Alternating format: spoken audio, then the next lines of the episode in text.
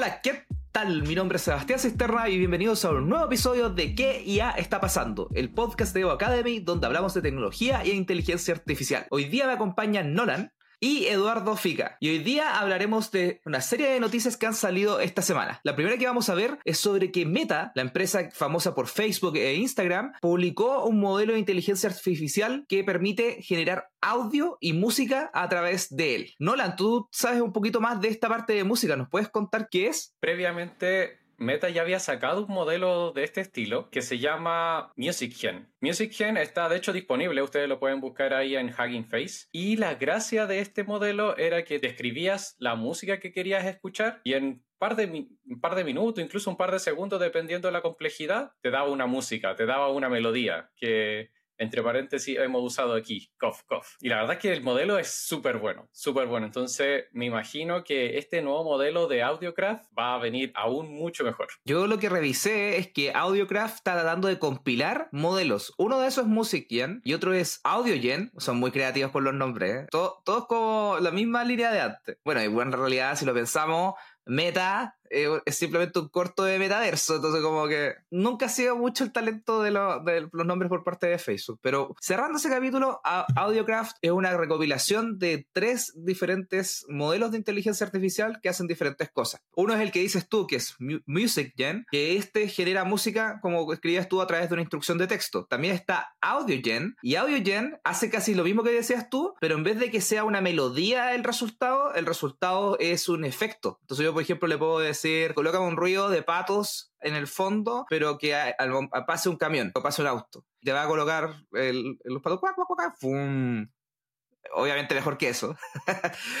pero trata de generar efectos de, sonido. No es solamente el tema de la melodía, que yo creo que el tema de la melodía lo hemos visto con otras inteligencias artificiales. Por ejemplo, creo que hay una que se llama Beethoven eh, AI, que también te permite generar a través de una instrucción de texto como una melodía. Pero eh, lo de audio para mí nuevo, no, no conocía alguna inteligencia artificial, al menos con este nivel de alcance, que permitiera hacer eso. De hecho, como tú mencionas, Beethoven AI eh, ya tiene harto rato en el mercado, yo lo he probado. La gracia de Beethoven AI que tú le das instrucciones a través de clic, es un poco más user friendly en ese sentido donde tú le dices, quiero que sea una música suave, quiero que tenga un, un bajo de fondo, haciéndole clic en las distintas opciones. Luego te lo mezcla y te da cuatro resultados que tú puedes ir modificando por humor, por ejemplo, si es que quieres un poco más fuerte, un poco más despacio. Aquí la gracia, por ejemplo, de MusicGen, que es el que más utilizado últimamente, es que es directamente texto. Tú describes la melodía y te da un resultado melódico. La tecnología que ocupa, al menos en la primera parte del modelo, cuando te recibe tu consulta, por decirlo de alguna manera, el mismo tipo de tecnología que ocupan los otros modelos populares de inteligencia artificial, como ChatGPT, etcétera, que es un LLM, un Auto-Regressive LLM, que básicamente, así como súper simplificándolo, se entrena en base a un montón de otras cosas similares que hay en el, en el pasado, por ejemplo, descripciones de una nota de una música y después sus ondas de audio en base a eso los carga como en un conjunto de base de datos gigante y lo que hace el LLM es que encuentra resultados más probables dado lo que tú le diste de instrucción de texto. Si tú le dijiste, por ejemplo, un pato, va a ir como a, toda la base de cosas de, pato. Voy a ridiculizar el punto, pero por ejemplo, cuando el pato dice cuá, la siguiente parte es ac, ¿ya? Entonces, sabe que eh, empieza, voy a buscar un pato, lo tiene que empezar con la letra C. Dado que es pato, la siguiente es U, por, ponerlo en formato texto, que es la misma lógica que ocupa ChatGPT. Pero es lo mismo, pero en audio. La gran diferencia es que también mete el hecho de poder convertir estas notas musicales hacia algo que tú puedes escuchar. Hay todo un, aparato técnico en el cual la, música se tiene que transformar a beats, y también después los beats se tienen que volver a, transformar en, música, que es la parte como nueva, que no tiene un modelo como ChatGPT, y es la parte distinta que tiene que hacer un modelo de imágenes, como por ejemplo lo que vendría siendo Midjourney. Eso por el lado como técnico. Y por el otro lado, yo ayer empecé a probar algunas cosas. Por ejemplo, le dije que me diera una música chilena. Y yo, ¿sabes que Honestamente no sabía qué esperar porque música chilena es súper vago el, el, prompt, pero lo que me dio fue una música como andina. O sea, sí, tú te, obviamente Latinoamérica entero tiene ciertas como códigos musicales que se pueden llegar a aparecer, pero si yo hubiera tenido que forzar a asociarlo a un país determinado, probablemente hubiera dicho más Perú o quizás el norte de Chile. Entonces creo que cuando tú le preguntas algo que es demasiado específico, no es tan bueno entregándote eso, sino que cuando tú le preguntas algo más general, te da buenos resultados. Por ejemplo, para el video de las noticias de la semana que publicamos todos los, viernes, así que si no ustedes no lo han visto, vayan a verlo. Los mantenemos actualizados con un, short de solamente un minuto en el cual les contamos las noticias semanales más importantes de tecnología. En ese, en ese short le puse como, dame una nota musical de un noticiero moderno. Y como el noticiero es algo que sucede en todo el mundo, yo creo que tenía una base suficiente para poder traer esos datos y compilarlos en una, canción y funcionó perfecto, pero el ejemplo de, música chilena como que costó N. Claro, porque ahí también tienes el punto de que se diferencia según la zona, o sea, tienes, como decías tú, la zona más andina del norte de Chile o que también puede ir un poco más ligado a la parte de Perú, de Bolivia, pero también tienes la parte más del sur, que es una música más de, la pampa, del, del chamamé, va, va, dependiendo igual de las regiones. Entonces, eh, no es lo mismo una música chilota que una música de Antofagasta o lo mismo en, el centro, quizás músicas más urbanas, también ahí va a ir dependiendo. Darle eh, la especificación de música chilena de qué región o de qué sector, básicamente. A mí me ha dado mejores resultados cuando le doy instrucciones del tipo dame jazz suave con tal instrumento o con tal beat, con, no sé, una, una nota negra a, a 60, a 120. Más descripciones técnicas musicales que son más generales que cuando le digo dame una música científica o de laboratorio, que una vez hice algo así y salió cualquier cosa. Era, era muy raro, no, obviamente eso no se utilizó consulta Nolan y ahí mismo cuando mencionabas el tema de la música técnica o que le ibas agregando los beats, la velocidad, el tipo de nota que se la... Tú puedes ir poniéndole notas así casi como una especie de una partitura y que te pueda ir componiendo toda, toda, toda la canción, así como casi armar una música clásica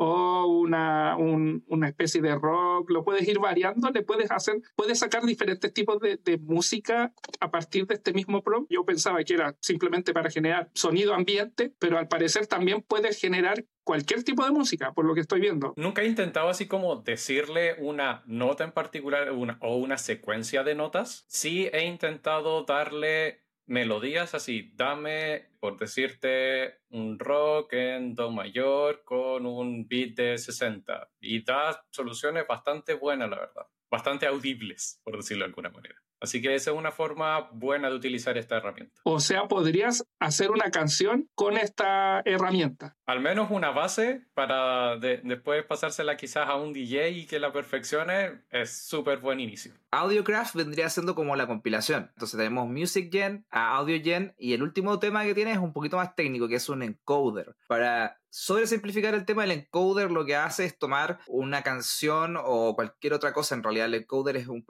concepto que se ocupa como mucho más que el mundo de la música, pero es básicamente cuando transformáis archivos desde un formato o desde ciertas características técnicas como a otro. ¿Por qué es tan importante aplicar como modelos de inteligencia artificial en esto? Porque muchas veces cuando tú estás pasando de, un modelo hacia el otro, tenéis que hacer sobre simplificaciones de los datos, tenéis que comprimir cosas y muchas veces se te pierde información en esa compresión. De vuelta, en el fondo, si agarráis el archivo comprimido y lo queréis como expandir, generalmente perdís calidad. Cuando metí un modelo de inteligencia artificial entre medio, hay veces que podéis predecir qué es lo que viene en el encoder, en el output, y puedes perder menos calidad. Entonces ese es el tercer punto que tiene Audiocraft que, que acaba de publicar Meta. Bueno, y con este punto, bueno, Eduardo también hablaba del tema de las aplicaciones, de que si esto efectivamente algún día se va a poder ocupar para hacer una música.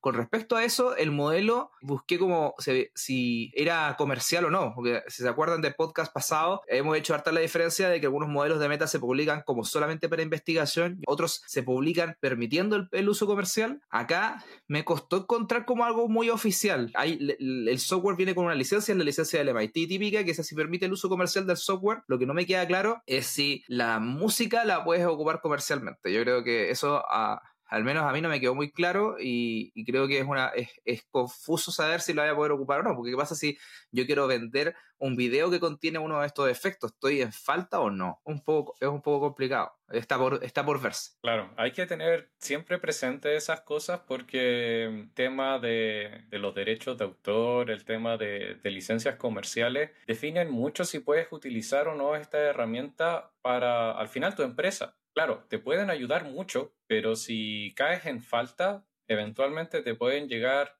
las penas del infierno tribunal y eso la verdad que no es muy divertido. Y ahí también lo que entra es la controversia de los derechos de autor. En el fondo, si alguna de estas cosas han sido entrenadas sobre, no sé, música que no es de dominio público, entre todo este dilema que tocamos, de hecho, creo que fue en el primero o en el segundo podcast que hablamos del tema de cómo la música era una industria que se veía afectada por esto, porque si yo genero música a través de AI y alguna vez le he enseñado al robot piezas de cantantes que aún tienen sus derechos, yo ocupo como fracciones de eso para poder colocarlo en mi música. Siempre es un tema delicado si es que ese derecho le pertenece en parte al artista o no. Está por verse cómo comercialmente esto se va a desarrollar, pero al menos en la parte técnica está bastante entretenido. Me gustaría pasar a otro tema entretenido que fue como polémico esta semana. Yo lo vi en hartos medios nacionales. Eh, en especial vi que Bio Bio le dio harto, le dio harto eh, alcance, que es el tema de que habría una periodista de la revista muy interesante que habría replicado la imagen de Jesús utilizando inteligencia artificial. Ahora, lo que sí, es que nadie lo cuenta así. Nadie te dice fue una periodista que ocupando la inteligencia artificial. No, todos dicen la inteligencia artificial recrea la imagen de Jesús. Si ustedes vienen escuchando el podcast, saben que la inteligencia artificial ya no es solamente como una gran identidad, no es el señor inteligencia artificial al cual tú vas y le dices, señor inteligencia artificial, por favor, dígame esto. No, sino que somos los humanos los que operamos esto y ahí dicen, no, es que recreó la imagen de Jesús como debería haber sido. Yo creo que todos han escuchado un poco como este tema. No sé si alguno de ustedes nos puede eh, contar un poco como esa controversia de que hay entre que cómo efectivamente graficamos a Jesús en, en nuestras imágenes y generalmente Jesús como que en realidad se supone que es. Asumiendo, aquí no, no vamos a entrar en la controversia de, de, de su existencia, sino que vamos a asumir que existe. Fin, si existió, dado donde nació, las características físicas que pudo haber tenido distan bastante de eh, Jesús de Nazaret que no todos conocemos dadas las películas que pasan ahí en el Canal 3. Porque las características físicas de, de la gente de, de, por allá es más baja, es más morena, pelo oscuro, tal como nosotros, más o menos, sí, si quieren tener alguna, alguna referencia. Entonces, ese, ese Jesús blanco, alto, casi rubio, la verdad que es un personaje, por decirlo, nortificado del, del norte de, de, todo el mundo por temas marqueteros, más que rigurosidad histórica. Entonces, claro, que haya aparecido una persona así en la inteligencia artificial y aparecido, digo, entre comillas, porque como dice Seba, alguien hizo el prompt y le tuvo que haber dado características. Sí, como que se alinearía un poco en esta rigurosidad un poco más histórica, pero claro, es inteligencia artificial generativa. Va a aparecer cualquier cosa que tú le pides que salga. Quizás no hay estudios teológicos y todo. Está tomando en consideración una base biológica genética que va muy derivada de la geografía, pero también tenemos que tomar en cuenta que en todo lo que son escritos históricos o en, en los mismos libros de los testamentos, la Biblia, todo, no sale nunca descrita como la imagen de Jesús. Siempre sale como los hechos de lo que hizo, lo que dijo, pero nunca se genera una descripción. Entonces, en ese sentido, yo creo que, como decía también Nolan, por el lado más marquetero trataron de idealizarle una figura de, claro, de esta persona alta, rubia, ojos azules, eh, más orientada quizá un estereotipo incluso más nórdico, podríamos decir, pero que efectivamente no era quizás de la región de Medio Oriente, que fue donde efectivamente se supone que nació. En este caso, eh, en los libros nunca se describió las características físicas, ¿ya? Porque pasaba a ser un segundo plano, incluso yo creo que en muchos libros históricos, no solo de Jesús, quizás en otros libros, tampoco se describían a héroes de antiguos, por ejemplo, si uno leía eh, a Homero, la Iliada, la Odisea, tampoco había descripciones muy características de los personajes, sino simplemente era el héroe que hacía tal cosa, ¿ya? Entonces, en ese sentido, cabe destacar que, claro, eh, eh, en esa época tenían todos unos rasgos más identificatorios en, el sentido de la parte geográfica del Mediterráneo y yo creo que va por ahí el lado, va por el lado de que nunca hubo una descripción oficial. ¿ya? E, ese yo creo que es el punto clave, que no hubo descripción oficial. Y simplemente los medios tomaron esta parte más marquetera, pero lo que se está haciendo ahora es tratar de hacer un estudio que podría interpretar sugiriendo las características de esa región, cómo podría haber sido finalmente el rostro. Y me acuerda de una noticia que hubo también, antes de que saliera lo de la inteligencia artificial o estuviera más en boga, también se habían hecho estudios tomando en cuenta, eh, creo que se hicieron tomas como de, de, cráneos, de, del sudario, incluso arqueólogos hacían estos estudios y llegaban a una imagen muy similar a lo que hizo esta periodista. Creo que fue hace un par de años, no, recuerdo bien hace cuánto, unos dos, tres, cinco años, pero sí llegaron a una imagen muy similar a la de un Jesús más moreno, más bajito, más normal como nosotros, podríamos decirlo. Pero sí, eso es, eh, yo creo que es la clave, lo que en, la, en los libros nunca se describió físicamente, pero sí podemos tomar en cuenta como, ah, esta persona venía del Medio Oriente, venía de, de ese sector más mediterráneo, entonces podía asemejarse a las personas que vivían en esa época, como eh, asemejarse como a, la población de, de, ese tiempo. Me da mucha risa que digan todo el rato de que es una imagen como la de ustedes. Estoy contacto a su mamá y les pido que me manden la foto de la primera comunión, la típica que uno como que aparece así, y le voy a decir, voy a colocar en, la, voy a colocar en el sitio. recreamos la, la, imagen de Jesús y nos dio esto, y ahí no la con, con su vestido de primera comunión. Me da mucha risa. Oye, pero ¿sabéis qué? Una cosa que me quiero detener un poco es que hice un pequeño experimento hace unos minutos atrás. Agarré la imagen que había puesto esta periodista, Sara Romero, la pasé por Midjourney, que es el mismo software que ella ocupó, y le dije, descríbemela. Para los que no conocen, Midjourney es un, modelo de inteligencia artificial de imagen a texto, pero también le puedes dar imagen y que te tire un texto de cómo él lo describiría. Me dio un texto.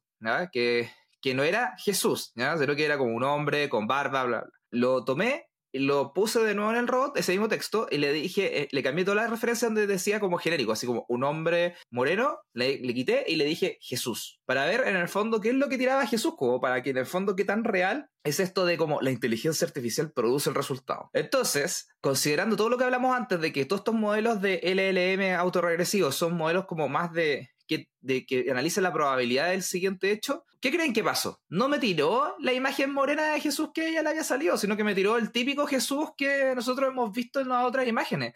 El mismo típico Jesús que está representado en la gran mayoría del arte medieval, ¿cachai? El, el, el, el que no es moreno, el que es más blanca, con el pelo largo, etc. Me pasa que muchas de estas noticias como que han salido este tiempo, de hecho creo que Eduardo me comentaba antes, en la, como en la reunión de pauta, el tema de que de repente hay otros videos, como por ejemplo la inteligencia artificial predice el siguiente terremoto en Chile. La inteligencia artificial eh, se imagina cómo va a ser el mundo en cinco años más. Simplemente un modelo de probabilidad con las cosas que están pasando. La inteligencia artificial en realidad no está prediciendo nada, está simplemente yendo a buscar y te dice cuál es el escenario más probable. Como que es cierto que hay mucho hype, hay mucho como ruido de como el señor inteligencia artificial cediéndonos su conocimiento infinito y en realidad es el humano el que modifica esto. y me interesaría mucho, me encantaría ver eh, el, ah, el prompt que le dio Sara Romero a esa imagen para que saliera, porque eh, tiene que haber mucha manipulación de lo que ella le, le quería entregar. Eh, sin, duda. Yo creo que va un poco por ese lado. O sea, tenemos en cuenta que muchos medios nacionales, no voy a decir algunos títulos, pero sí hacen estos titulares que dicen como estábamos conversando, cómo se vería el próximo terremoto en Chile. Y no te dicen el prompt, te dicen, no, mira, se le puso la inteligencia artificial y salió este resultado. Y claro, uno le puede dar un prompt de que diga, ah, ya, dame un terremoto quizás muy grande. Uno puede hacer las simulaciones que quiera en base a el mismo prompt. Uno le puede configurar lo que sea y después finalmente sacan una imagen con Midjourney y dice, ah, miren, eh, la inteligencia artificial predijo cómo va a ser. Y eso yo creo que es, como el gancho que al final, los medios tratan de vender eso o tratan de poner artículos, a veces no tienen las suficientes noticias y dicen, ah, no, ya, pongamos una noticia la inteligencia artificial eh, hizo la, figura de Jesús, ¿ya? o hizo la figura, eh, no sé, algún otro experimento, pero claro, va a depender siempre de cómo le estamos dando nosotros la información a la inteligencia artificial y eso es muy manipulable eh, porque nosotros le estamos dando la información, le estamos diciendo cuáles son los parámetros que va a tomar. O sea, le decimos, ya quiero, que hagas un maremoto que esté cubriendo todos los edificios eh, y que esté causando catástrofe y claro, va a ser como espantoso, pero para los medios finalmente termina vendiendo. Es, algo medio tramposo, por decirlo. Oye, y quería pasar a otra noticia que salir del mundo apocalíptico de los terremotos inventados con inteligencia artificial a traernos al mundo como de cómo esto está cambiando vidas. Hay una noticia que a mí me alegró mucho de que había un hombre paralizado que le dieron un chip con inteligencia artificial y se lo implantaron en el cerebro. Entonces, así como a grandes rasgos, cuando, eh, no todos, pero la inmensa mayoría de la gente que queda con alguna discapacidad aún conserva sus facultades mentales para poder hacer los movimientos, solamente que su cuerpo como que de cierta manera como que no responde. La, muchas veces la, la ciencia encuentra maneras de interferir en eso y poder solucionar ese problema entre tu cerebro y tu cuerpo. Y efectivamente hicieron eso, le implantaron un chip con inteligencia artificial, muy como el Android de película, pero la persona empezó de nuevo a poder moverse, pasó de ser, no, no empezó a correr, digamos, de todo un tema de recuperación física, de capacidad, etcétera, pero empezó a tener una vida mucho mejor dado la inteligencia artificial. Este puente como humano-máquina se viene desarrollando, de hecho, ya hace bastante tiempo. Ha quizás tomado más tiempo de lo que hemos visto últimamente con el desarrollo de la inteligencia artificial y generativa, pero es un estudio que, que se viene dando hace tiempo. De hecho, hay un, hay un video, un, una tech talk de una persona que está utilizando esta interfaz humano-computador donde empieza a escribir, donde empieza a buscar cosas por Internet con solamente el pensamiento. Lo que hacen es mapear la actividad cerebral con respecto a lo que tú harías físicamente. Entonces tú piensas en mover la mano, lo que hace eh, este, esta interfaz humano-computador es lee esas señales y la interpreta como que realmente estuviese moviendo la mano con solamente pensarlo. De hecho, eh, la noticia nueva es que en Nature, eh, el 25 de mayo, sale este, esta comunicación cerebro-medular con, la máquina que ayuda eh, a las personas con parálisis en brazos y piernas. Claro, como tú dices, obviamente necesita rehabilitación y todo, pero la gracia es que esta máquina les permite empezar a caminar. Ya eso yo creo que es un gran avance, es algo dentro de la medicina que yo creo que muchas personas eh, estaban buscando, porque imagínate a alguien que, bueno, tuvo siempre todas sus habilidades y de pronto por un accidente inesperado pierde la movilidad, pierde extremidades o cualquier cosa, la verdad que volver a recuperarlo me imagino que debe ser una, una felicidad enorme, enorme, enorme. Y de aquí llegar, no sé, al futuro, imagino yo poder reemplazar eh, partes del cuerpo con esta, con esta maquinaria, yo creo que en ese punto va a ser un gran paso, como se dijo cuando llegamos a la Luna, un gran paso para la humanidad. Dentro de lo que pude leer en algunos estudios es que la persona que empezaba a mover los músculos gracias a la inteligencia artificial, después podía desarrollar muchos más movimientos y eso permitía generar una recuperación, incluso podía reversar el efecto. Le decía que podía tener ya después un movimiento permanente gracias a que estaba empezando a hacer más movimientos con los brazos. E, eso me llamaba mucho la atención porque sirve todo lo que es terapia de recuperación. Respecto a eso mismo de los chips implantados, solamente quiero meter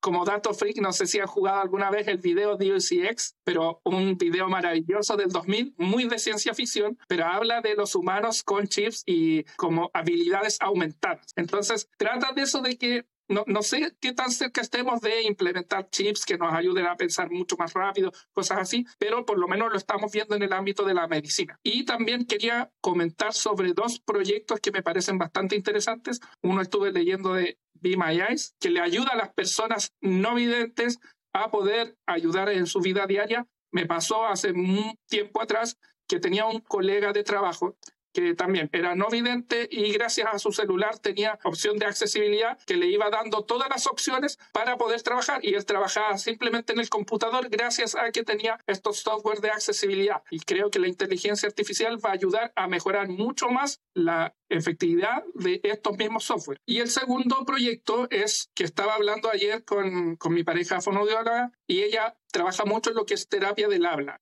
y conversaba de un proyecto que se llama Google Relate. Y trata un poco de mejorar el habla de las personas, sobre todo los que tienen muchas discapacidades o patologías al tema de hablar, como que les cuesta o incluso tienen problemas a nivel de, ilusión, tuvieron alguna especie de, de alguna CB que perdieron la capacidad de hablar. Normalmente cuando nosotros hacemos la especie de hablar a través del celular, siempre sigue unos patrones, pero todas estas personas que tienen dificultad de hablar usan patrones diferentes. Entonces, ¿qué hacía? Utilizaba como patrones específicos para las personas que tenían más dificultad de hablar, los escuchaba, hacía repetir con un poco más de claridad y permitía que las personas se comunicaran de mejor forma. Entonces, creo que tanto lo que es Google Relay, como lo que es Eyes o lo que estaban ustedes hablando de los chips implementados, han sido unas soluciones increíbles para el campo de la medicina y la mejora en la calidad de vida, sobre todo de estas personas que tienen discapacidades o capacidades diferentes. Increíble lo que me estáis contando. De hecho, una cosa técnicamente, o sea, una cosa que quería como acotar como para que la gente crea que esto no está tan lejano de lo que ustedes hacen del día a día. Be My Eyes, la aplicación que tú contabas, está basada en GPT-4, que es el modelo de ChatGPT Plus. Pero cuando tú pagas ChatGPT accedes a un modelo un poquito mejor. Ese modelo, lo único que hicieron fue añadirle la capacidad de que pudiera leer imágenes y videos para poder interpretar el mundo. Entonces, es la misma tecnología que ustedes ocupan para hacer sus tareas, el informe que, mis estudiantes me mandaron en, la Universidad de Chile ayer, viene con ChatGPT. Bueno, esa misma tecnología es la que están ocupando para hacer Eyes. Lo encuentro fascinante vamos a pasar al último tema que también tiene que ver con cómo los humanos reaccionamos a la tecnología, pero en este es un poquito más escéptico. Que hubo un, reporte que salió hace muy poco de una investigación que hicieron con radiólogos. Ustedes se imaginarán que la radiología es un campo que de los que de la medicina de los que más se puede ver afectado con inteligencia artificial. ¿Por qué? Yo saco una imagen, esa imagen la interpreto tal como estábamos hablando recién. Tecnologías muy similares a lo que hablábamos de Be My Eyes. Interpreto la imagen y le doy un resultado, un texto o una probabilidad de que esa imagen signifique algo. Entonces, la, radiología efectivamente es algo que se puede bien afectado de inteligencia artificial. Entonces, este estudio fue y aplicó inteligencia artificial en el mundo de la radiología y se dio cuenta de que ayudaba mucho a los radiólogos a hacer la pega mejor. Los que los ocupaban versus los que no lo ocupaban, diagnosticaban mucho más rápido y mucho más precisamente. Sin embargo, ninguno de ellos quería adoptar la tecnología. Entonces, esto pasaba porque eh, hay una resistencia al cambio que es como obvia. Si este trabajo está, está, es tan probable que te vaya a, a cambiar, ¿tú queréis efectivamente adoptarlo? Como que me recuerda a muchos otros casos de adopción tecnológica que hemos visto. Por ejemplo, en Chile siempre hablamos del tema de, las, de las notarías. Las notarías también es un tema que debiese ser como 100% digital ahora. Y aún yo me acuerdo, hace unos años atrás fui a hacer un, un, papel notarial y aún estaban ocupando máquinas de escribir. No sé, creo que haber sido no más de cinco años atrás, levemente antes de la pandemia. Eh, esa resistencia al cambio en, una industria que tiene tanto impacto para las personas como la radiología, me, me llama mucho la atención. tema ahí de utilizar la inteligencia artificial como un asistente, como para poder hacer más, mejor tu trabajo o para facilitarte las tareas, es lo que hemos estado hablando en varios podcasts anteriores y es la gracia que por lo menos en este momento tiene la inteligencia artificial en general que todos utilizamos en el, en el día a día o tenemos el acceso a utilizar en el día a día. Entonces, yo creo que como tú dices, Seba, el tema aquí está en, en la adopción de la tecnología. Puede ser por miedo, puede ser porque no la entiendo, también puede ser por temas de ego, tener en cuenta de que al final nosotros estamos, y aquí vamos a citar de nuevo a nuestro amigo Jonathan, estamos llenos de sesgos. Uno de los sesgos más conocidos es el sesgo de confirmación. Entonces, claro, si la tecnología me está diciendo, sí, tú tienes razón, digo, ah, bacán, tengo razón, soy genial. Pero si la tecnología me está diciendo, no, tú te estás equivocando, mmm, ya no le creo mucho. Entonces digo, ya, ¿y de dónde sacó esto? ¿Y por qué pensó esto? Yo creo que yo, yo soy mejor, yo creo que yo sí tengo la razón. Y puede suceder no solamente en el campo de la medicina, en cualquier campo. Claro, en la medicina suena más terrible o suena más impactante porque nos puede pasar a cualquiera de nosotros después de tener un accidente, después de tener un simple resfrío y que nos puedan ayudar y sabiendo que tienen la tecnología como entre comillas da un poco de rabia. Sin embargo, nosotros mismos podemos estar haciendo exactamente lo mismo en nuestros trabajos. Es mucha la resistencia al cambio, principalmente en estos sesgos que tiene uno, pero más allá de eso, yo creo que la gente como que se resiste porque piensa de que la inteligencia artificial va a venir y los va a reemplazar con todo. Finalmente, yo creo que eso no, no va a ocurrir por lo menos de aquí a unos 10, 15 años, sí sabemos que va a ir reemplazando ciertas tareas, pero va a ayudar totalmente. O sea, yo creo que es una oportunidad tremenda para utilizar la inteligencia artificial a tu favor como una oportunidad para crecer, para aprender. Finalmente es como cuando una persona más adulta llega como alguien joven que puede enseñarle algunas cosas nuevas, la inteligencia artificial también nos va a servir para aprender cosas nuevas, para aprender cómo eficientar ciertas tareas. Yo creo que eso es lo importante, lo clave que hay que tomar. ¿Cómo vamos a optimizar el uso de las tareas y no verlo como un enemigo, como un reemplazo, sino verlo como el aliado. Y siempre lo comentamos, es finalmente un aliado, es la oportunidad y es ver bien cómo vamos a sacarle el provecho a trabajar mejor gracias a la inteligencia artificial. Y yo creo que por ahí va el tema. Lo veo por un lado más de aprovechar esta oportunidad. Me parece increíble todo lo que se ha avanzado en los últimos años y siempre lo comentamos, pero sí creo que es clave cómo lo vamos desarrollando y cómo se va aprovechando esta, esta tecnología. De hecho, en lo que ustedes comentan, como que siento que hay un espectro acá de posibilidades de la gente en la adopción tecnológica, porque tenéis un poco como lo que habla Nolan, que efectivamente es lo que sale en el estudio, de que cuando estos radiólogos se veían contra una opinión que era distinta a lo que ellos creían, con el fondo cuando la máquina les decía algo que, que tenía conflicto con lo que ellos creían, era mucho menos probable que lo pudieran hacer. Presumiblemente por el ego. uno sabe que los doctores muchas veces les dicen, Dios Tores, por favor, no, mi amigo Willy que está acá, que es familiar de Nora, no nos venga a, a, buscar después. Pero sí, es lo que se le dice. Pues, además que es radiólogo, entonces además también cae aquí en el mismo ejemplo. Pero y tenía el otro ejemplo de la gente que está viendo esto como un superpoder, como en el fondo de que es algo que te aumenta tu productividad. Yo me acuerdo de hace poco vi una historia en Reddit de un tipo que decía, oye, acabo de entrar a mi empresa, estoy ocupando Code Interpreter como todos los días para poder analizar los datos y hacerlo más rápido. Obviamente sé lo que le pido a Code Interpreter, pero necesito hacerlo más rápido. Y mi gerente general cree que soy el analista más inteligente que han contratado en toda la vida. Y es como, no, él decía, me siento mal, porque de cierta manera como que obviamente lo hago más, mejor, lo hago mejor por, la inteligencia artificial. Y alguien le decía, ¿tú crees que el albanil se siente mal cuando ocupa el martillo? Porque y al cabo es una herramienta. Nadie se siente mal en otras industrias por ocupar una herramienta, va a hacer su mejor su trabajo. ¿Por qué te vas a sentir mal por hacer inteligencia artificial? Me pasa que me gustaría ver alguna investigación, porque estas dos investigaciones son del MIT, diferentes facultades del MIT, pero la de los radiólogos de la parte más de medicina, con colaboración con unos investigadores de Harvard Medical School, y el de los superpoderes, que también lo vi en el área de eventos, también era del MIT, junto con la consultora BCG. Entonces, ni siquiera es un tema de la misma institución, pero me gustaría tener una, una, una mirada de que pudiera dividir esto como por industrias. En el fondo, es más probable que alguna industria como donde el ego es más importante, como la medicina, quizá el derecho, la adopción vaya a ser más lenta con respecto a otra donde tu desempeño está ligado absolutamente al tema de dinero, por ejemplo, como lo que vendría a ser ventas, que en el fondo si vendís más, tu bono de desempeño de final del, del, semestre es mayor. Como que me pasa que tengo, tengo esa duda de que si efectivamente es algo que va a variar mucho por industria. A mí me gustaría dejar pregunta un poco abierta al público, a la gente que nos escucha, a ver cómo están utilizando la herramienta de la inteligencia artificial para mejorar en su trabajo en el día a día o quizás en su, en su vida cotidiana. ¿Cómo lo están aprovechando? Yo recuerdo un caso que nos, nos comentabas tú, que le dabas un prompt, le dabas una parte que decía, le doy un argumento y tú dame un contraargumento respecto a, a, a, lo que yo te digo. Entonces sirve como para tener otras visiones contrapuestas. Quizás aquí aprovecho de preguntarles a ustedes cómo les ha servido, qué creen que ha sido como la enseñanza o lo que mejor han aprendido gracias a la inteligencia artificial y también les dejo la pregunta abierta a, nuestros oyentes para que nos vayan diciendo en sus comentarios de qué forma lo están utilizando para aprovechar este superpoder que mencionas. Bueno, yo en particular, como les decía al principio del capítulo, claro, a mí me gusta la música, pero estoy bien lejos de ser alguien creativo que va a hacer sus propias partituras y va a hacer sus propias interpretaciones en piano para poder utilizarlas en nuestros videos. Entonces, claro, yo uso MusicGen.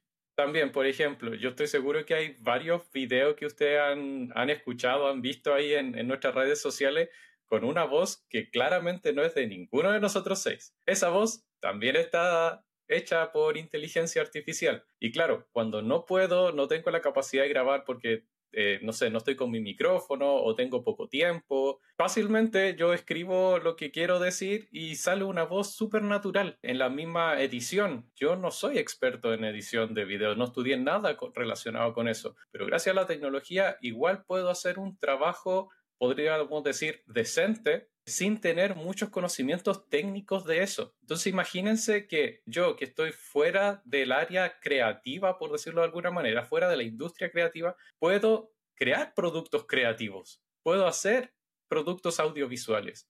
Imagínense ustedes mismos utilizando esa tecnología en donde ustedes ya son expertos. ¿Cuánto más allá pueden llegar? De hecho, me recordáis un caso de una youtuber que se llama Chloe, que habla siempre de ciencia en inglés, y ella invitó a un artista. Cuando saltó toda esta cosa de Mid Journey, invitó a un artista y le dijo: Hagamos piezas en, utilizando inteligencia artificial, media hora cada uno, y vamos a poner todas esas piezas a votación popular. Entonces ella hizo sus piezas, etcétera, que, que, eran con la, con la misma temática que el otro, como para que tuviera una base común. Y después el otro hizo sus piezas, ya. Ella hizo, alcanzó a hacer tres piezas que ella encontraban que eran decentes, ¿ya? Y el otro alcanzó a hacer nueve en esa misma periodo de tiempo. Y después agarraron esas doce piezas y las sometieron a votación popular. La gente podía votar por cualquiera de las 12 que les pareciera suficientemente buena, ¿cachai? Como que les gustara. Y después la ordenaron por ranking. La periodista, a pesar de que sus piezas eran como bastante mejores de lo que ella podría haber producido por sí sola, todas sus piezas terminaron rankeando más abajo. Como muchos de las partes inferiores del ranking, en cambio las piezas del artista, todas estaban en la parte superior del ranking, y la diferencia entre la mayoría de las piezas de ella y las piezas del artista era importante. A eso a mí me llevó la conclusión como, oye, el artista sabe qué pedirle a esto, sabe qué guiar. Entonces siempre me gusta ocupar este concepto de superpoder. Efectivamente tú voy a ocupar la inteligencia artificial para recargar, para potenciar, para darle turbo a esas, a esas habilidades que, que estáis aprendiendo en otras cosas, ¿cachai? Que ya tenía. Bueno, y quisiera también recordarles la pregunta que nos acaba de dar Eduardo de eh, cuál es su superpoder. ¿Para qué están ocupando hoy día la inteligencia artificial? Por favor, déjenle en los comentarios que los queremos escuchar y poder tocar estos temas en el siguiente podcast. Y hablando del siguiente podcast, hoy día acaba de terminar este, así que nos vamos a ver en el siguiente episodio. Antes de irnos, por favor, les quería recordar que nos vayan a, seguir a las distintas redes sociales, YouTube, Instagram, TikTok, X, Threads, todas las que ustedes quieran, eh, que nos sigan también en Spotify. Ya hemos pasado los 100 seguidores del podcast en Spotify, lo cual es, es algo que yo pensé que no iba a ocurrir nunca, así que gracias a la gente que nos escuchando, quisiera invitarlos para que también vinieran a escuchar el siguiente episodio de qué ya está pasando. Así que nos vamos hoy por hoy día y nos vemos en el siguiente capítulo. Hasta la próxima.